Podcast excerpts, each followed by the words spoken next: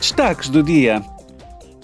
O corajoso povo ucraniano, representado pelo seu presidente, pelos dirigentes eleitos e pela sociedade civil, recebeu o Prémio Sakharov para a Liberdade de Pensamento de 2022 do Parlamento Europeu. A cerimónia teve lugar ontem em Estrasburgo.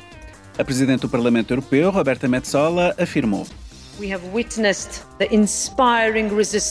temos testemunhado a resistência inspiradora de cidadãos comuns, fazendo o sacrifício final para atrasar uma coluna de tanques.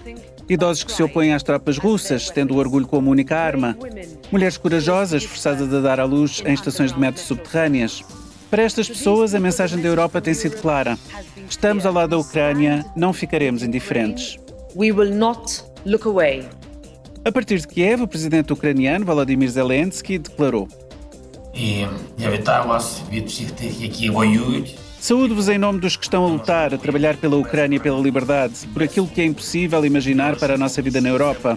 É impossível imaginar uma Europa sem Ucrânia e sem liberdade. Não só porque seria simplesmente falso, mas também porque qualquer tentativa de privar a Europa da Ucrânia e da liberdade é sempre um crime.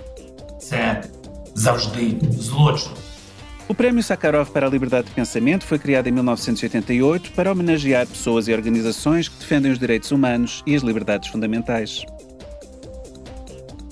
A reunião do Conselho Europeu realiza-se hoje em Bruxelas. Ontem, em Estrasburgo, o Parlamento Europeu definiu as suas prioridades para a reunião. No hemiciclo, a Presidente da Comissão Europeia, Ursula von der Leyen, disse o seguinte sobre a transição ecológica. Apoiar a transição limpa é a coisa certa a fazer, se o fizermos corretamente, de maneira transparente, num espírito de cooperação e de forma a garantir condições de concorrência equitativas. Portanto, deve ser uma corrida contra o tempo e não uma corrida uns contra os outros. Deve ser uma corrida para o topo, não uma corrida para a base. Durante a cimeira, em Bruxelas, os chefes de Estado e de Governo centrar-se nos últimos acontecimentos na guerra da Rússia contra a Ucrânia, bem como na forma de continuar a prestar assistência a este país.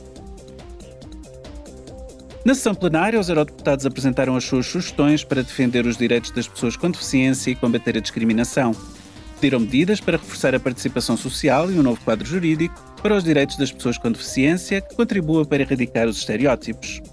O Parlamento Europeu apelou também à adoção de legislação sobre locais de trabalho inclusivos e a uma melhor utilização dos fundos da UE.